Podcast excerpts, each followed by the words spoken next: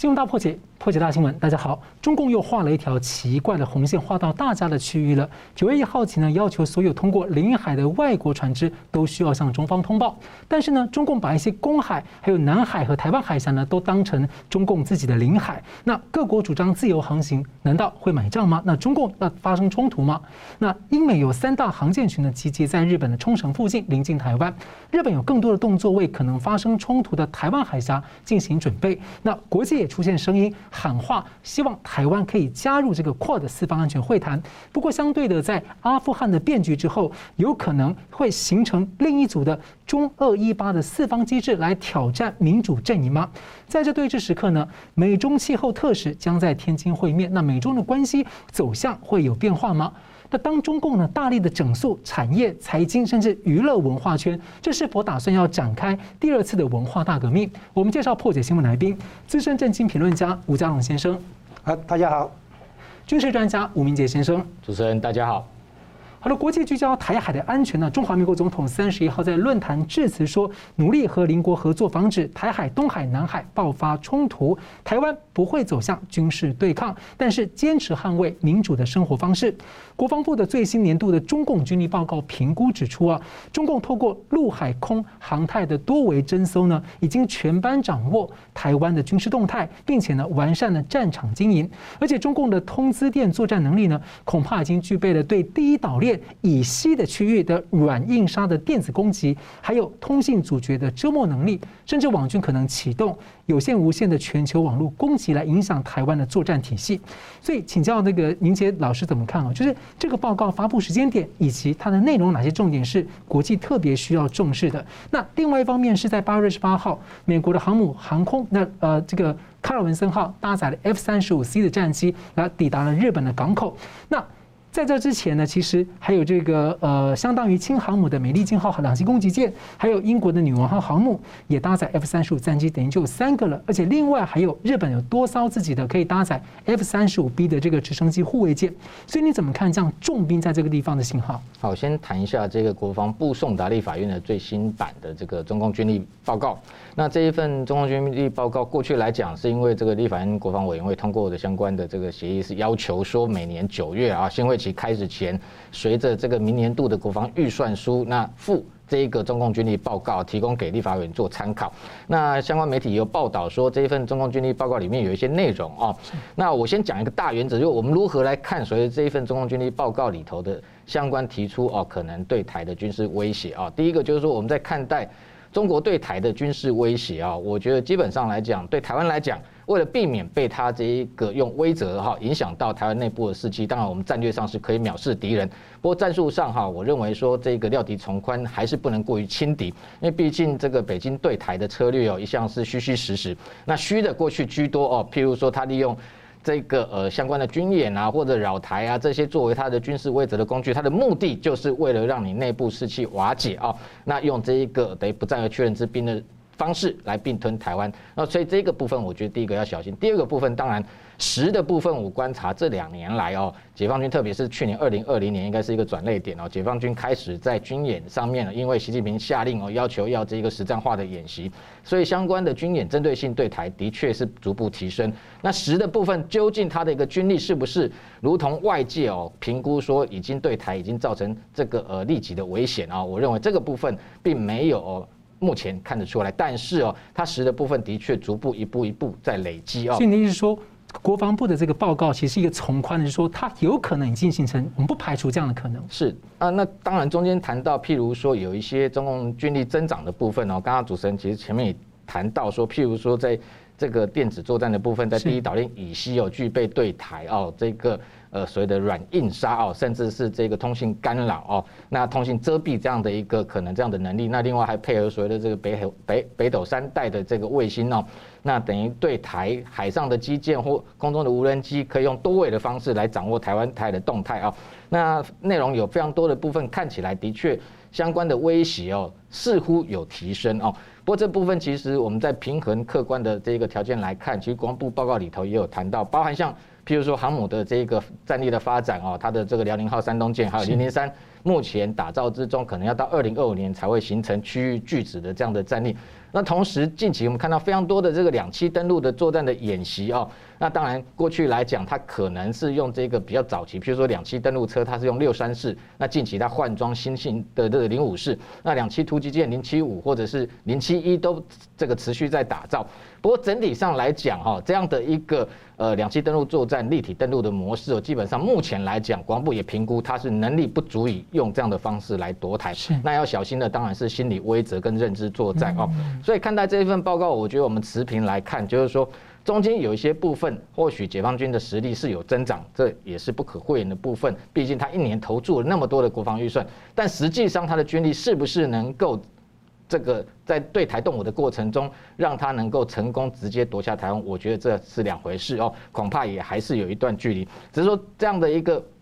中共军力报告的相关的威胁，我觉得有两个极端。我觉得台湾自己内部哦，可能还是要小心。第一个就是说，他要透过这样的一个军事威则，让你台湾内部的这一个投降主义或失败主义蔓延。好，那这一个你不战而降，这是他最理想的上策。这个是绝对要小心，也不可取。另外一个极端，我觉得也是我们要注意的，就是说，当然台湾内部还是有一些人，当然也是在看待，只有看到虚的部分。当然，我们看到解放军他是用威则，用这些这个大外宣、大内宣哦。不断的宣传他的战力，实际的战力并没有那么强，但是你也不能等闲视之哦，忽略掉他有实质成长的那个部分。所以这个方面，这两个部分，我觉得都要这一个客观来看待哦。那当然最重要是第一个不要轻敌哦，骄兵必败。那我们必须还是要做好战备，步步为营哦，这是最重要的一个部分。那台湾内部做好战备之外，外部的情势发展的确也有急剧的变化啊，特别是八月三十一，美国已经宣告。正式撤出阿富汗哦，那近期其实你可以看到这个美军的重兵哦，已经压到西太平洋，特别是第一岛链。是，刚刚主持人谈到好几支美英的一个舰队哦，都在这一个西太平洋进行联合军演跟这个部署哦。那特别是这几天才进入这个日本横须贺港的卡尔文森号航空母舰，另外。配合他的另外一艘这个美利坚号的两栖突击舰，那同时连英国的伊丽莎白女王号航母也直接开到这一个日本附近的海域。那这两天在跟这个韩国的独岛号啊，在进行联合军演。那这三支舰队如果再配上这个日本，其实它另外一支这个加贺号组合的舰队在关岛那里进行美日印澳四方的一个马拉巴尔军演。那连印度的一个四艘组成的这个特遣队也跑到这个西太平洋来。那其实连算一算哦。后面还有德国，还有加拿大，还有澳洲哦，其实有好多国家的这个海上舰队都汇集到这个地方。那当然表示这个 部分是这个剑指中国的味道非常明显。那我简单讲一下，像卡尔文森号这是特殊之处哦。卡尔文森号是目前来讲首支部署这个 F 三十五 C 逆中战机的航空母舰哦。也可以说是目前美军十艘尼米兹尼米兹航母里面战力最强啊、最完整的一艘这个航母哦。那除了十二架的 F 三十五 C，另外它也全部换新哦，F S 八 E F 超级大黄蜂取代过去的 F S 八这个 C D 型哦。那另外上面的电战机也这个 E F 用这个 E S 八 G 要取代这个 E A 六 B，连上面的运输机过去是 C two A 哦，现在都换成 C M V 两两。那这么多的一个。这个战力的一个重整跟提升哦，目前来讲都配属在卡尔文森号上面。那当然把最强、性能最好的航母直接派速。那进入到这个横须贺，当然这个表示这个地区哦，这个美国它重视的程度的确是提高的。那在对应先前这个阿富汗的情势，当然为什么美军撤出阿富汗，可以看得出来整个重心的确是朝这个地方转移。那英国更不要说，上面同样配属这个应该有十二架的 F 三十五 B，那另外还有这一个美利坚号两栖突击舰上面也是有十二架 F 三十五 B。美国目前来讲，只有海军加陆战队只有四支 F 三十五 B 跟 C 型的这样的一个中队，那全部四支里面有三支部署在这三支舰队，还有一支部署在林肯号。林肯号今年下半年也会进入到西太平洋，等于把所有逆中战机最精锐的部队全部部署到这里来。那空中的部分，先前连 F 二十二。一次二十五架直接进驻到关岛，对，所以你可以看得出海上、空中的兵力全面压倒性的直接哦朝这个中国方向这个地方来部署。那当然回应到先前，当然拜登曾经也对外公开说，这个台湾绝对不是阿富汗，台湾等同日本、南韩或者北约盟国哦。那外界也在看如何用具体行动来检视拜登所言是否为真哦。那这些美军实际的部署动作，加上先前这个美国又出动双舰一北一南。这个相互的穿越台湾海峡，这些动作应该都可以视为美国的确开始把战略重心转移到西太平洋。是。好的，那我们继续看，在八月以来，其实中共和美国在台湾附近的这个海域军事演习呢，是持续的加码。但是在这样升温的时候呢，美国的气候特使凯瑞三十一号到九月三号期间呢，第二次访问了中国大陆。四月份到上海，那这一次呢，在天津和中共的气候特使谢振华就气候变化的合作等议题来交换意见。值得关注的是呢，这个凯瑞出访的消息啊，这个可能性是先由路透社在八月二十五号放出。那不过呢，中共外交部发言人呢，还有。美国驻中的大使馆两边都说没有可提供的相关讯息，而当时中共的生态环境部呢也没有做出相关的回应。所以凯瑞这次的访问时间点，我想请教这个嘉龙大哥，第一个时间点还是在联合国气气候高峰会的前几周，那所以可能刚好就是要先谈一谈相关的条件了。那台湾有媒体解读说，啊，这可能是一个美中破冰的一个可能性。所以请问你怎么看？你要说这个是美中破冰也成立啊，也通。因为在对抗的气氛当中，稍会稍微好像有一点缓和的感觉，这样说得过去。就零下四十度里面的零下十度。哎，对对对对，就这个意思。你描述的很好。那我们现在看美中关系哈，嗯，诚如拜登政府已经有谈过的、分类过的，有三个领域，叫做对抗、竞争、合作，是这三个方面。那我们之前在节目上也讲过了哈，对抗的东西，比如说地缘政治上、军事上的针锋相对啊，还有呢。那个国际组织里面的外交上的针锋相对啊，还有呢意识形态上的针锋相对等等都有价值观的哈。那竞争的才是现在的那个重点哈。那用合作提合作的目的是要缓和竞争、控管竞争，不要让竞争上升到对抗甚至于激烈的冲突是这样子。那这个合作领域呢，这是他他谈的是气候变迁的问题，对不对哈？那其实哈，我们想想看。合作的题材还有别的啊，比如说毒品，是哎，大家要不要控管毒品的那个出口？因为美国的毒品大部分都从中国大陆过去。哎，对对，所以毒品的控管可以谈呐，对不对？合这也是合作的内容。再来，中程导弹要不要限制？嗯，原来美国跟苏联，哈前苏联不是有签嘛？哈，是。那中共那个时候还没有发展，所以没有签。那现在是不是可以谈一谈呢？对不对？川普的时候他拒绝加入嘛？哎，不是这个可以谈嘛？这是中国他不加入，这是一个双方可以合作的题材嘛？对，因为涉及到好，再来。对抗病毒，对不对？这个也是很热门的一个很紧紧迫的议题。大家是不是可以来对抗病毒的这个传染病哈的扩散？再来，大家可不可以合作来反反恐？恐怖主义攻击、恐怖攻击，对不对？大家是不是可以来合作？有没有合作的空间？比如说那个阿富汗啊，对不对？哈，塔利班啊，还有埃伊兰伊斯兰国啦这些。是不是你中，比如中共不要在背后资助这些恐怖分子哦？就这个合作题材其实是有的题材，因为这个是属于双方都可以得利的题材，叫共同利益了哈，可以合作看看，对不对？那这个气候变迁是其中一个嘛？好，因为全球的温室效应可能会让海平面上升，因为北极、南极的冰会溶解啊等等。那这个现在的话，你看极端气候，你看像中国大陆现在经常水灾。从去年的长江流域到今年的那个黄河流域，对不对哈？说说不定将来还会有那个森林大火啦、地震啦、哈大规模地震、海啸啦这些，这个气候的那个问题哈，那个环境的问题，这些都会变成一个共同关切的题材。好，这是一个。所以从气候变迁这个话题来切入合作领域，双方的合作领域，这个是其中一个办法。就是说，美中之间虽然目前大部分在对抗。但是仍然存在某些可以合作的领域啊，因为两个大国通常会接触到一些属于共同利益或共同关切的那个题材啊。那气候变迁的问题哈是这样，因为这个东西是有一点软中带硬了，它是来对中国做减碳的要求，以及做一些相关的监督，因为中国是排排碳的大国，那要控制碳的排放的话。中国肯定要做出一些很艰难的调整，比如说钢铁业排碳很多，那你钢铁业的产能要控制，所以现在中共已经开始限制钢铁的产量，说今年不能超过去年，可是上半年已经超过去年上半年，所以今年的下半年哦，据说要目标要达成说比去年减少六千五百万吨，啊，类似这样子，就是说碳的总生产量要限制，可是他又不希望限制到国内，以至于钢的这个价格走高，所以他可能是就是限制出口，出口的部分去限制。啊，减少出口，所以这个这个时候就给台湾的钢铁业，还有其他国家的钢铁业提供一些填补空间的机会。啊，所以你可以看出来，因为中国是排碳的大国，所以气候变迁里面肯定会要求中国如何列出具体的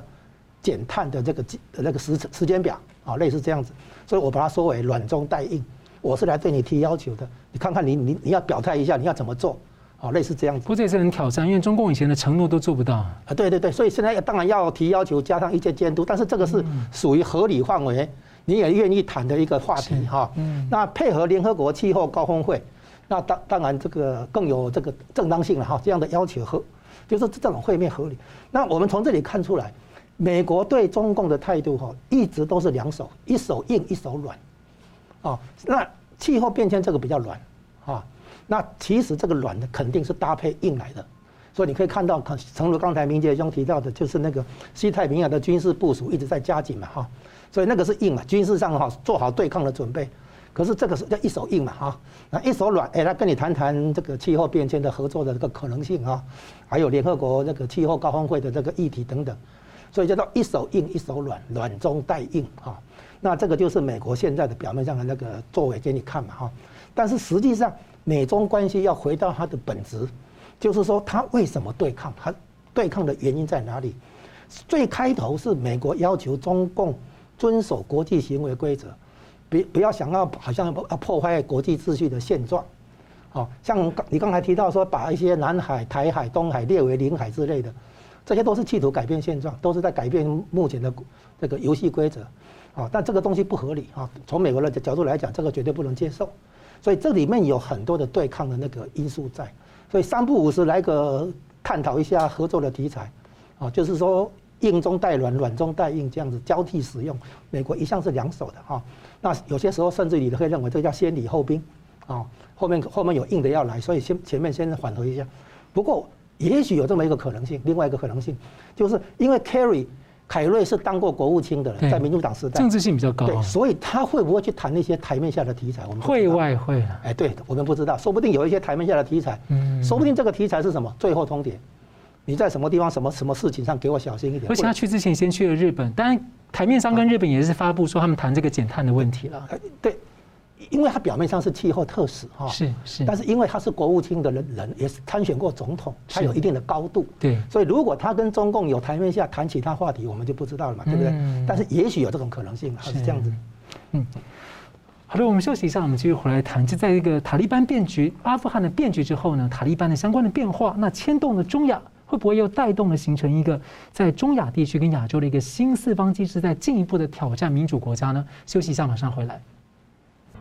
欢迎回来，新闻大破解。在阿富汗呢，美国的最后一架次的 C 十七运输机在八三一呢撤离之后呢，美军是完成整体的撤离行动。部分来不及撤走的军备呢，就所谓的非军事化，不再不让这个再被使用。不过呢，其实美军之前提供阿富汗原政府的有几十架的这个先进黑鹰直升机啊、轻型攻击机等等，还有大量的军火都被塔利班取得。那有媒体称呢，塔利班形同成了唯一拥有空军的一个极端的组织，恐怕战力陡升啊，形同正规军等级，也让人担心说，美军的先进装备呢，恐怕流入中共、俄罗斯，让透过逆向工程呢，可能取得机密技术，他们的国防科技呢，可能大提升。就请教明杰大哥，你怎么看？说美军撤走后，这样塔利班它的战力变化，中共、俄罗斯可能会间接获利吗？我们如果简单来盘点一下，就是说美军目前在撤离之后，可能留了哪哪些这个外界关注可能这比较有战力的装备哦。整体上来讲，呃，现在美军公开的数据是说，过去在二十年间哦，大概这个援助了这个阿富汗，包含可能有六高达六十万支的枪支哦，那中间有六点四万都是机枪，那另外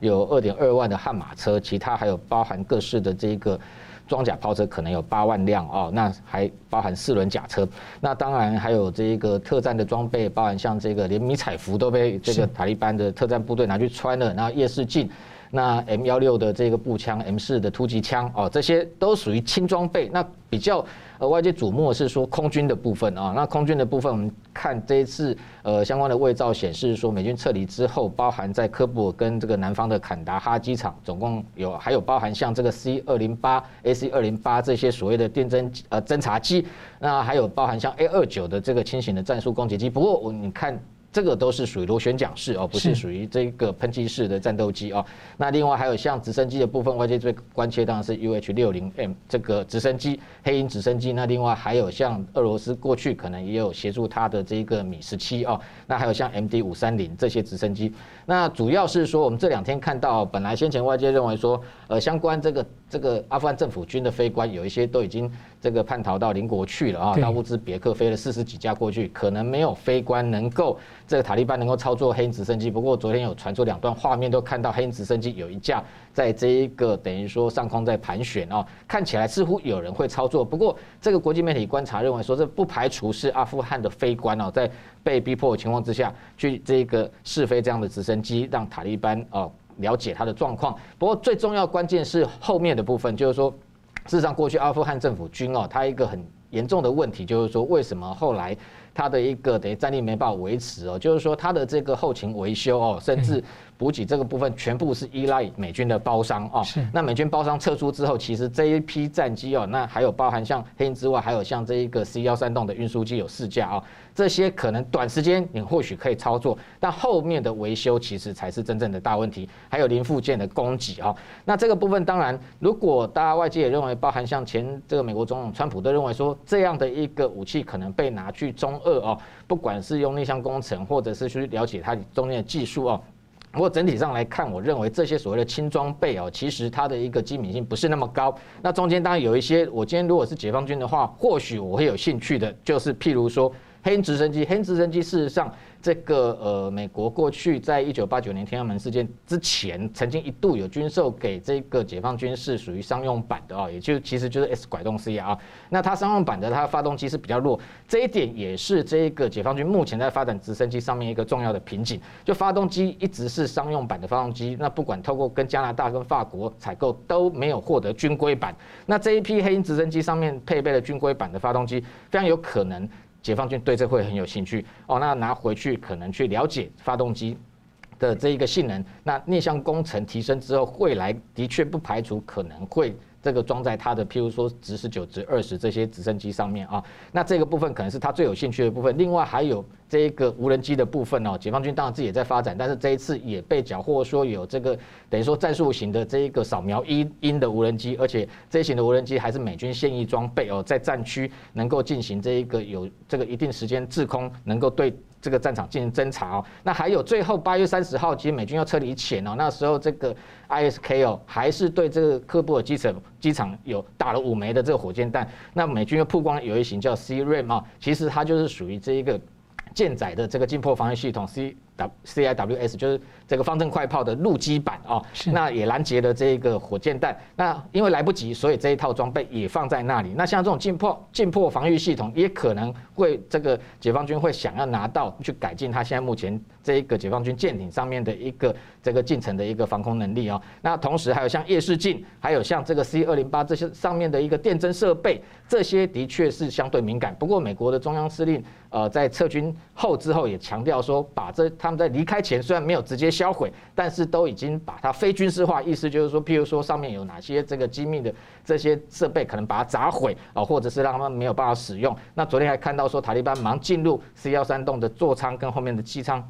进去了解它的状况，不过它还是属于运输级呃运输型的这个运输机啊，所以真正火力是不是能够强大到威胁到其他啊？其实它附近也没有什么邻国，它是要威胁的。不过主要是外界是担心说有没有可能被中国或俄罗斯拿到相关的这个技术，这个部分的确后续是值得观察啊。那到底这个美军撤撤离之后是塔利班捡到枪，还是中国捡到枪，还是俄罗斯捡到枪？目前看起来还是不得而知。是。好的，那美日印澳呢的跨的四方安全对话的国家，最近在这个太平洋的关岛附近海上联合军演。那印太的四方机制呢，被认为是遏阻中共集权扩张的关键。美国驻前驻联合国大使三十一号演说，就鼓励希望台湾呢能够加入 QUAD Plus 的成员。那另外一方面呢，随着阿富汗的变局啊，那印度就有这个专家的评论认为说，中共、俄罗斯、伊朗、巴基斯坦呢这四国之间呢可能会出现微妙的变化，会不会有可能出现一个相对于美日印澳这样一个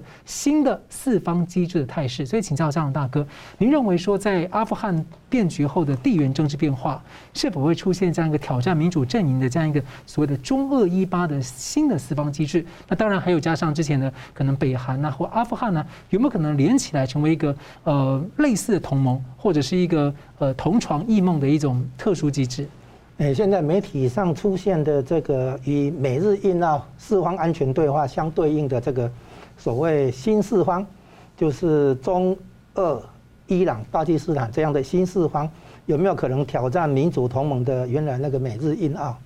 那我认为这个新四方的提法可能不太准确，应该把俄国拿掉，换成北韩才对。中共的那个能够掌握的哈，北韩、巴基斯坦，巴基斯坦号称是巴铁，就是中共认为是铁杆的哈兄弟。然后呢，伊朗啊，伊朗在被美国制裁以后，基本上就倒向中共了哈，它的很多民生物资需要中共来供应嘛。啊，所以真正中共掌握的那个四个人是，三个人是北韩、巴基斯坦跟伊朗。好，俄国其实并不是站在中共这边的哈。然后呢，那个我们解释一下为为什么是这样哈。你看到俄国会做出一些好像跟中共做一些演习哈。你看到最近有一些军事演习，以前在俄罗斯境内边境的哈，然后呢，最近是在宁夏啊那个地方，在黄土高原那个地带做。那个俄国当然是美中对抗之下的第三方啊，那他的态度就像普丁形容的，啊，他是一只顽皮的，也是聪明的猴子，坐在树上看地上两只老虎打架啊，他这样描写。那用中国的成语来讲，就是坐山观虎斗啊，他是坐树观虎斗啊。然后呢，我还加一句，就是他一面看两只老虎在打架。一面喝着可乐跟吃薯条啊，意思就是说，普丁其实是站在美国这边，啊，他因为俄国从冷战走出来，他最了解跟美国对抗的痛苦，全世界没有人比他更了解什么叫冷战嘛，对不对哈？然后呢，他会乐见美国把注意力从苏联或俄国引开来对抗中共，所以俄国会把中共推去为美国嘛。他说他才是坏人，你打他对不对哈？那美国要对抗中共，当然就要改变对俄国的立场，就是要联俄制中。以前是对抗苏联，所以是联中制苏，对不对？联合中共制约苏联嘛，啊，是这个样子。所以俄国的国家利益，就现阶段来讲，当然是促成美中对抗。然后呢，怎么促成？他要让中共觉得俄国站在我这边，嗯，所以他就觉得底气足了哈，他就敢去跟美国对抗。所以，俄国有时候会在一些地区性的、比较次要的的那个层次上，跟中共配合一下，但是他会立刻跟美国这边发信号，他跟美国才是真的，跟中共那边算是这个走过场，因为两国有那么多的边界嘛，哈，总有一些，还有俄国要卖能源产品给中国嘛，哈，那中国也要跟美国哎跟俄国买军火嘛，那俄国也要预防中中共窃取军事技术嘛。双方肯定有很多事情要来往，你说俄国跟中共就直接对抗也没必要，但是实际上他在坐山观虎斗里面是偏美，不是偏中，但是他不是说跟中国这边就撕破脸，你看哈，可是呢，我怎么讲？为用什么来支持我这个看法？你看啊，习近平要跟普丁会谈，对吧？普丁拒绝，后来派杨洁篪去莫斯科，普丁还是不见杨洁篪，只跟他讲个电话。后来习近平就跟普丁弄一个视讯会议，有没有？总而言之，可是普丁跑去老大老远跑去瑞士去跟拜登见面，普丁宁可见拜登不见习近平，这不就很清楚了吗？所以俄国在战略的选择上，就是关键的时刻他是亲他站在美国这边，但是平常一些小场面的话，哎，撑一下中共的底气，让中共敢去以为俄罗斯会站在他这边，哦，起码不会背后捅一刀。但是从历史上来看，最会捅中国一刀的就是俄罗斯嘛，啊，所以你们看俄国的角色，绝对不是听中共摆布的那种，啊，那所以呢，把俄国拿掉的话，真正的新四方，我认为哈，应该是中共、北韩、巴基斯坦跟伊朗，这些才有可能真的合作，因为他们会听中共的安排，那个比较配合中共的需要这样子。那可是这新四方肯定不是美日印澳的对手，就经经济实力、军事实力、外交实力都是这样啊，所以谈不上新四方来对抗。这个原来的民主同盟四方了哈，那再来，中共越是跟美国对抗，好，那么美国就越有动那个动机来加强日本、印度、澳洲，还有呢台湾跟越南，啊，所以说如果美中的那个对抗啊持续下去的话，那美国肯定要在这些地方，就是南海周边啊，过去一点是印度，再来南边的话是澳洲。那南海的话，对日本很重要哈，对韩国、台湾都很重要，所以你会发现美中对抗的，从地缘政治来讲，就是南海周边，包括台海、东海这一带，这一带就是双方的那个争争执点了哈。那所以呢，我们可以看出来哈，现在的对抗是这样，美国要把这个安全对话从原来国务卿、外交部长级变成加入国防部长，就是二对二的会谈。下一步可能就要发展成一个正式的条约，比如说所所谓的形被形容为亚洲版的北约，就变成一个集体防卫的一个性质啊。如果是这样的话，接下来就是要把台湾纳进来。为什么？因为这个的核心在于三海一线，就是东海、台海、南海，这个是这个没有办法切开的。你不能说我只打南海，不可能。你不可你不不可能说我只打台海，不碰东海、南海，这不可能。所以你一碰的话，就是三海连着啊，三海连着。那这种情况呢，是吧？亚洲版北约的重心呃核心位置就是台湾周边嘛，啊，包括南海在内嘛。所以呢，那个中共会企图去阻止这个四美美国这边的四方安全对话，最后把台湾吸收进来纳进来，啊，所以中共会企图来阻止破坏这个努力，啊，那可是呢，因为三海连线这个没办法啊，这不是说你你你。你想要乱哎，你想要扩大这个冲突，不是，这是没办法，这本来就是这样子。是，尤其台海跟南海的交界处那个东沙岛，你看，就是最近共军共机哈，共机共舰经常环绕的地方嘛，就是东沙岛周边那里嘛哈，就是南台海跟南海的交界地点嘛。所以你可以看出来，其实双方在争夺的地方越来越明确，啊，就是对东海、台海、南海这一线的控制、制海权、制空权。那所以你看看。英国的航空母舰来西太平洋这里，可能澳洲、德国、法国，说不定其他国家的军舰哈，加拿大也会来这这个地带活活动。就是说，这个双方的对军事上的对抗越来越针锋相对。啊，那争执点其实就是包括台海在内的三海一线。那这个地方如果将来发展成由四方安全对话上升为亚洲版北约的话，那么重心就是两个台湾跟越南要纳进来。那因为越越南的原因当然是南海嘛，哦，是这个原因，所以我们看出来那个所谓新四方同盟哈要来对抗的话，坦白讲实力有点不够，重点还是中共本身，哦，其他的几个俄罗斯不会真的，哦，俄罗斯不可能再去冒上一世纪犯的错误去跟美国搞冷战搞对抗，我我认为不不会，所以所谓的新四方是一种超前的构想而已哈，它真正的四方其实是美中共为主体。然后周边的北韩、巴基斯坦跟伊朗，这样的，可是这样的四方不足以来对抗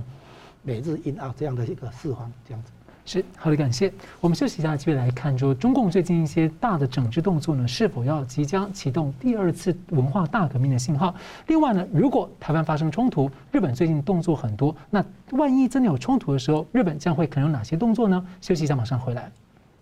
欢迎回到新闻大破解。中共是大力的整肃一个产业又一个产业，那大刀现在砍向了娱乐圈。各大党媒喉舌在二十九号前呢转发了一篇这个评论，说每个人都能感受到一场深刻的变革正在进行。那文中还痛批了中国大陆的娱乐圈、文化圈、文艺圈、演艺圈、影视圈都烂透，还称中共呢从经济、金融、文化到政治在进行一场所谓的摧枯拉朽的革命。那。中共其实已经非常深度控制中共中国的各个层面，但是近期呢又加大力度控制了，让人感觉到似乎是不是这个呃第二次的文化大革命呢山雨欲来？那嘉荣大哥曾经引述呃范畴老师曾经提过了说，中共好像在下一场这种战时经济的一个棋局哦。所以请教您说，您认为整顿娱乐跟文化圈在这当中的作用？哎，刚才我们先提一下哈，这个名字“战时经济”，就是范畴老师觉得习近平在下一盘大棋，叫做战，在进入战争时期的经济。我后来我本来觉得也很有道理，后来我觉得这个应该要稍微再修改一下。严格讲来，习近平不是在进入战时经济。战时经济什么意思呢？比如说以以美国为例哈，它进入战争状态的话。它的很多生产线转成生产军用物资，包括武器在内哈。那当时的大失业，经济大萧条年代嘛哈，当时的失业有很多过剩过剩的产能跟劳动力嘛，因此投入那个军事的那个需要嘛，反而创造充分就业。所以我说当时是战争解决经济问题嘛，哈，用战争来解决经济经济大萧条的问题，那个才叫战时经济。现在中共搞的严格讲来不像是战时经济，它也不像是要大量生产，将民民用物资的生产线转来生产战军需物资嘛？好，我我怎么形容他？我们我发现啊，习近平在做的事情两点，第一个他在提前去除金融系统风险，就是他在提前对付金融泡沫，他不要让美国来对他搞金融战了哈，把中国的金融泡沫戳弄破。他等于自己在减压，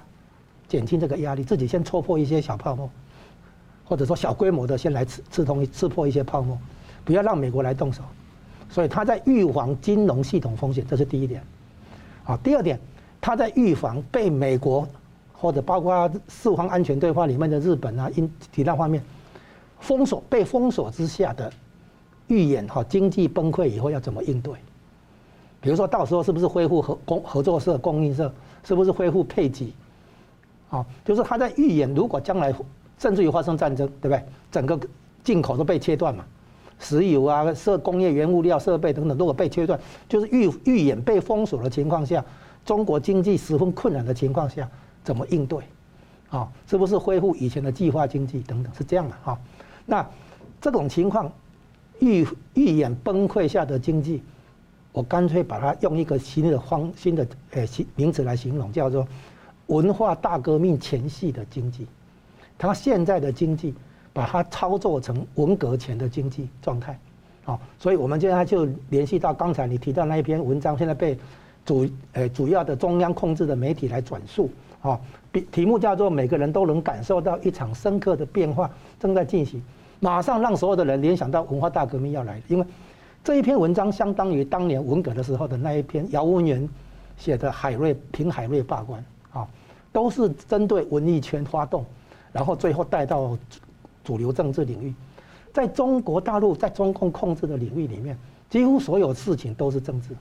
包括经济了、科技了、哦文化一样，到处都是政治，政治在做决最后的决定啊。那你现在看出来，我们回顾一下，说为什么现在让很多大陆人。感觉好像是文革二点零要来了，大家回想一下，是一九五八五九六年那个时候，毛泽东搞的社会主义改造，哦，全民大炼钢、人民公社等等那一套社会主义的那个方案，搞到最后叫做大饥荒了，哈，饿死了至少两千万人，可能还更多。那中共党内就产产生一个最原始的叫做纠错，就是要来救责、追究责任。毛泽东在在那种情况下，权力受到威胁，所以呢，他就开始来想怎么办，怎么应付这个党内的这个压力。他的第一步是把那个，应该六六年是要召开九大哈，四年前大概六一年前后啊，有一个八大，他把它取消了。然后呢，他一直延后，就是应该召开的全国代表大会哈，还有领导换届等等。他不他不办了，当时是以经济的理由，啊，然后呢，用一个七千人大会来取代。一开始，后来就开始酝酿，花了四年的时间准备了那一篇海瑞罢官，然后发动文化大革命。文化大革命的结果，把主要政敌刘少奇啊、啊邓小平、陈云都都打下来。所以毛泽东为了维护个人的领导地位、权力基础，啊，去发动文化大革命。这个我想大家都同意这样的一个论断。背景是经济崩溃。经济崩溃之下，共产党是一党专政，然后党内是定于一尊，所以这个一尊就有很大的压力。如果经济不好的时候，你看现在正好就是经济不好的时候，双重压力，一个是美国的贸易战，一个呢是疫情把经济又拉下来。现在的经济其实内部很很很严重了啊，经然后财政的压力、金融的压力都很严重，房地产泡沫是摇摇欲坠嘛哈。其实房地产已经已经那个出问题了，好，所以你你现在看出来，习近平知道经济还在往下走，这个情况越来越像是毛泽东当年搞文革前的经济状态。然后呢，这他是做定于一尊最高领党内的那个唯一呃最高领导，对不对？他必须面对追究责任的这个问题，所以他在学毛泽东怎么学，把局面搞乱，叫做天下大乱才会形势大好。乱掉了以后，二十大可能不用开了，就学当年毛泽东，二十大以后延期，以以后再开，然后呢，现在的那个权力班子就继续，或者说有一些人年纪大了换届这样而已。换换人这样子而已，所以呢，就是说，把现在对文文艺诶娱乐圈、文化圈、文艺圈、演艺圈等等这些哈，你可以找出理由，比如说要范冰冰补税，这个处罚这个阿里巴巴一百八十二亿的那个罚款等等，你可以有各个行业的理由，啊，比如说蚂蚁金服那个东西，预防那个金融失控啊，民民营企业去介入金融业务的话，容易那个对国营是。国国有银行造成威胁，而且容易失控，对不对？那滴滴出行的话，一开始用反垄断做理由，好像也说得通，但是也讲不起来。用个人资料安全、网络安全，最后上升到经济安全、国家安全去，对不对？好像也讲得通，但是好像也没那么紧迫性啊。然后呢，补教业好像说哦，那个呢要降低这个家长哈那个养育教育孩子的成本，哦，让人口不要下降，对不对哈？这个这个人口有人口的问题。还有年轻人觉得没希望哈，有所谓躺平的问题，好，降低这个，好像说得通，但是其实都不对，概概念不对。我们讲一下哈，市场经济一定一定是比如说三家五家厂商去竞争一个或两个位置，抢大家争夺这个市场嘛哈，所以呢，一定一定有一些所谓过剩的产能，这不叫资源浪费，竞争哈本来就会带来说，比如说我们有有二十个人去抢一个位置，大家要竞争嘛哈。然后呢，让那个雇佣的一方选出最好的人才，对不对？啊，是这样。那你不能说我只要雇佣一个三五个来应征就好，那就不对。我们市场竞争本来就会讲说，哦，好几个，比如说好几个人在竞争同一个位置，同一块市场，同一个这个需求订单，对不对？等等这样嘛，这个不叫资源浪费，因为竞争才会刺激到创新，刺激到生产力嘛，等等。所以用中共那种控制的观点的话，我这么一个缺，干嘛找二十个人来？来印证三五个就可以了。那我再追问一下，就是说有另外一个解读面，就是说关于内部权斗的问题。因为像以前江西，他可能就掌握了金融啊等等，很多是他的钱袋子啊，或者很多像文艺圈等人，也许他们以前就有蛮多的这种网络在里面控制。您怎么看这样的一种解读可能？嗯，毛泽东发动文化大革命本来就是权力斗争啊，嗯，那也都是一样的。我们现在用文化大革命来形容，就到文化大革命的，刚不是讲了吗？背景就是因为经济崩溃，一尊和党内一尊把经济搞砸了。其他人要追究他的责任，呃，他又不想被追究责任，不想大权旁落，不想靠边站，所以这个定于一尊的人就从什么？从社会外围来找那个红卫兵，找援军来斗党内的政敌，然后名字叫做文化大革命，名字叫做对演艺圈、文化圈的堕落，哦，报复啊，对不对？这个所所得跟财那个财产的不平衡出手，表面上好像在整治这个娱乐圈的腐败，还是？怎么样，对不对？但是其实背后是权力斗争嘛，哦，所以你现在看到习近平在复制毛泽东当年的处境跟策略嘛，啊，从文艺圈出发，啊，表面上好像在整顿演艺圈，整顿这些好像，哎，赚的太多了哈，一般老百姓赚那么少，你们赚那么多，表面上好像在做这些，好像都好像都有那么一点点理由，对不对？那其实背后的主轴当然是权力斗争。连网络游戏业者都被打压啊，对，就是说啊，你年轻人沉迷在那边了，不务正业什么的。现在引起年轻人的那个反叛啊，就是说各个产业它都可以找一些理由，所以它这个叫什么？从监管到整肃，监管是产业，整肃的话是娱乐圈、文化圈，对不对？所以从产业到文艺圈、娱乐圈，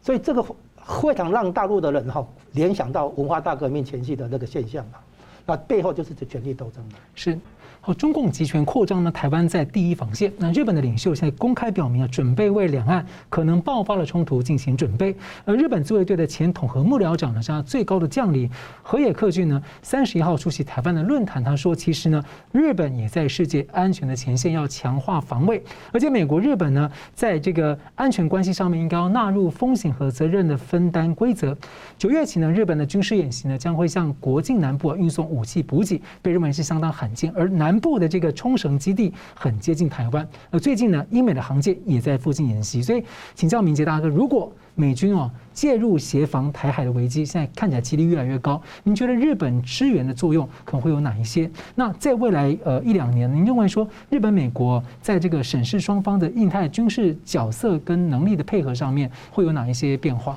对，日本到底会直接或间接啊，借或者是协防美军的方式啊？那来协防台湾，这有几种可能不同的方式啊。那当然，我们如果按照他的新安保法、武力攻击事态法这些修正等等，可能就是三个重要的事态啊。那第一个叫做重要影响事态，本来这个部分是说这样的，譬如说，台海这个在爆发战争的情势有没有可能演变成最后是对日本进行攻击，这个是重要影响事态。那这个部分如果说美军有介入，它的相关规定是说要对美军进行后勤支援，也就是说不直接接介这个介入战事，但是他对美军美军进进行补给哦，这是第一个，这是算是这个等级算是比较轻的。但是我们现在要观察，就接下来日本这个近期安这个呃菅义伟政府啊，到前面安倍政府很多的这个现退役的官员都谈到说，这个呃有没有可能直接协防介入台海的这个状况，其实就是属于第二个，就是存亡危机事态哦。那过去这个他有这个规定是说，与日本密切相关的他国遭到攻击，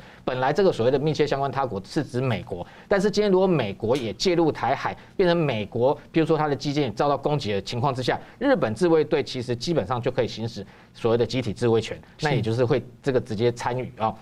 那到底是后勤支援，或者是美日共同作战，这个可能都包含在这个事态里面。那最后一项是武力攻击事态，就是说日本自己本身就遭到攻击，那这个可能性其实也存在。说解放军这几年在发展，不管是东风二十一 D 这些，或呃东风二十一、二十一 D 哦，或者是他们号称这个冲绳快递，或者这个东风十六、东风十七这些直接袭击驻日美军。呃的这个基地，那包含像冲绳基地这些，有可能变成日本自己本身就直接遭受到攻击。这个时候，日本自卫队就要行使个别的自卫权，所以包含集体跟个别自卫都会可能展开。那这三个事态。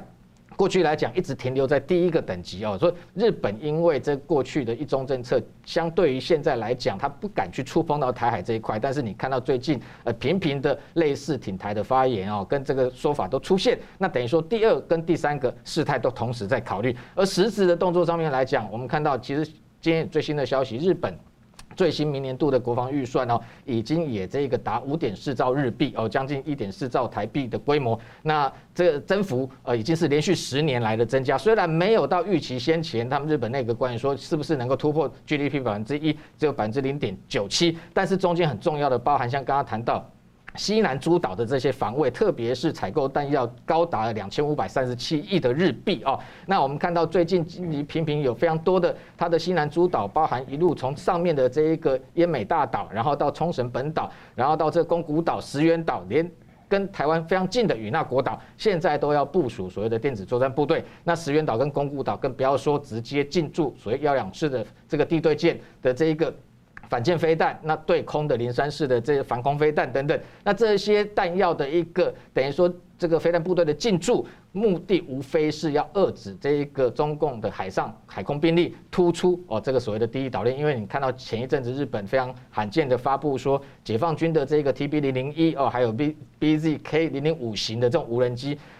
穿出第一岛链，那直接到这个冲绳的东面或南面来进行相关征收。那那个时间点刚好也是因为美日英和四国哦，包含像这个女王号的航母打击群在这个地方进行军演，那解放军用这样的方式来征收。也就是说，不管海上或空中，的确都已经直接除了威胁台湾，也威胁到日本。那实际上还不断的骚扰，包含他的海警船。那等于说。像昨天有消息说，在八月三十号一天出动七艘哦，那再进入钓鱼台海域，所以台湾跟日本其实面临共同的一个这样的一个安全上面的威胁啊。那他有没有能力实质上真的解放军能够跟美日哦这样的一个联军来进行对抗，这当然是另外一回事。但是他平时就是用这种灰色行动不断的来骚扰你，而且他的目的就是要进行反介入，把美日的兵力隔绝在台海之外啊。那当然让台湾营造在战略上似乎是一个孤立无援的一个态势哦。那让你内部这个等于说不战而降啊。那用实际最后。他的两栖突击舰为什么数量造这么少？过去他的如意算盘是认为说，你台湾自己投降了，我这几艘舰直接搭载兵力来接收，而不是进行大规模的两栖登陆作战。但是他现在会发现这样的一个如意算盘已经不可行了啊！所以你看他在其他的一个方面的确慢慢逐步在加大对台的压力。但整体上来讲，我们看到就是说，台日基本上就是在地理上面就是一个生命共同体，必须要共同哦来。面对正视中国的威胁哦，那进一步合作，因为过去来讲，台湾跟日本这么的接近，民情双方这个如此的一个。和善，然后这个彼此都互相帮忙，在人道上面很多的一个援助，但是政治上的距离却是如此的遥远。那军事上的合作跟交流更是呃形同陌路哦。那现在等于说开始有这样的一个契机哦，不管是国会议员的二加二的会谈，未来我认为都有必要哦。从这个不管是军事交流、非正式的也好，正式的交流也好，其实未来必要要进一步迈向所谓双方，譬如说情报上面的分享，因为共机直接从台湾北面出来，同时威胁到台湾跟日本的这个。安危哦，那能够进行下一步就是联合军演，或者是美日台共同联手来对抗中国。好，节目最后我们请两位来宾各用一分钟总结讨论。我们先请吴大哥。所以我们现在看到的美中对抗之下，中共承受很大的压力，尤其习近平承受很大的压力，因为他的确不应该去跟美国硬碰硬，搞一个那个贸易战的对抗，然后呢引申出他后来用病毒战要来反击贸易战。那后来贸易战跟病毒呃疫情的结果呢，让中国经济下滑那么严重，所以我们要考虑到哈，就是台湾的角色在这边一定要加强自己的国防，预防他可能的军事冒险。但是从他内部在发动新版的文化大革命来看，从习近平在忙着对付处理内部问题来看，他目前并没有精神去动员做动员来攻打台湾或者制造军事冲突。如果他要制造军事冲突的话，那么台湾这边窃取不合没有胜算，比较可能的是西边那边阿富汗啊、新疆那一带。所以呢，就他打台湾这边，其实他目前是没有胜算，没有胜算，因为而且没有看出他在动员嘛。嗯。哦，那所以呢，他现在在做的东西都是处理内部问题。啊，什么滴滴出行啊？哈，你可以说打这些产业后面的大股东，哎，可能江派啊，可能红二代啊，这些对习近平有不满的人。他们的利益，特别还有华尔街资本，对不对？因为，因为他要教训拜登，对不对？好，所以你可以看出来，习近平目前忙着监管跟整肃，都是处理内部问题，而不是在准备对外做军事冒险。啊，所以我们要有注意到这个变化。明杰。哦，我们刚刚谈到说，这个在面对这个中国的军事威胁上面啊，台湾我觉得要有一个比较持平的一个心态啊。就第一个就是说，我们当然看到他透过大外宣、大内宣的这样的宣扬他的战力，实际上的战力当然跟这个宣传出来是有落差啊。那当然他有非常多的解放军有非常多的弱点，虚的部分我们把它点破，让大家了解，不要心理上。这个太过于担心啊，那被他这个震慑啊，那但是这个实际上他的军事发展的确啊，他的一个大量投资，那甚至譬如说从过去美国窃取大量的科技，在发展他自己新式的武器上面，的确一步一步在这个发展啊。那未来的确对台动武上面其实是一个非常复杂的问题，有它内部问题，有国际问题，有外部的一个压力，也有内部的压力哦，各种情况。是不是会让他对台动武？我觉得这个目前来讲都很难去论定。但是军事上来讲，基本上军方的确还是要这个严阵以待，步步为营哦。那因为养兵千日，用在一时哦，本来就是预防万一哦。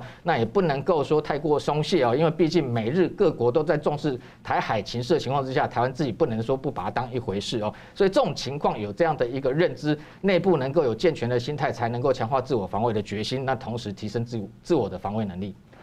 好了，非常感谢两位来宾精辟的分析，感谢观众朋友的参与。新闻大破解，我们每周三五再见。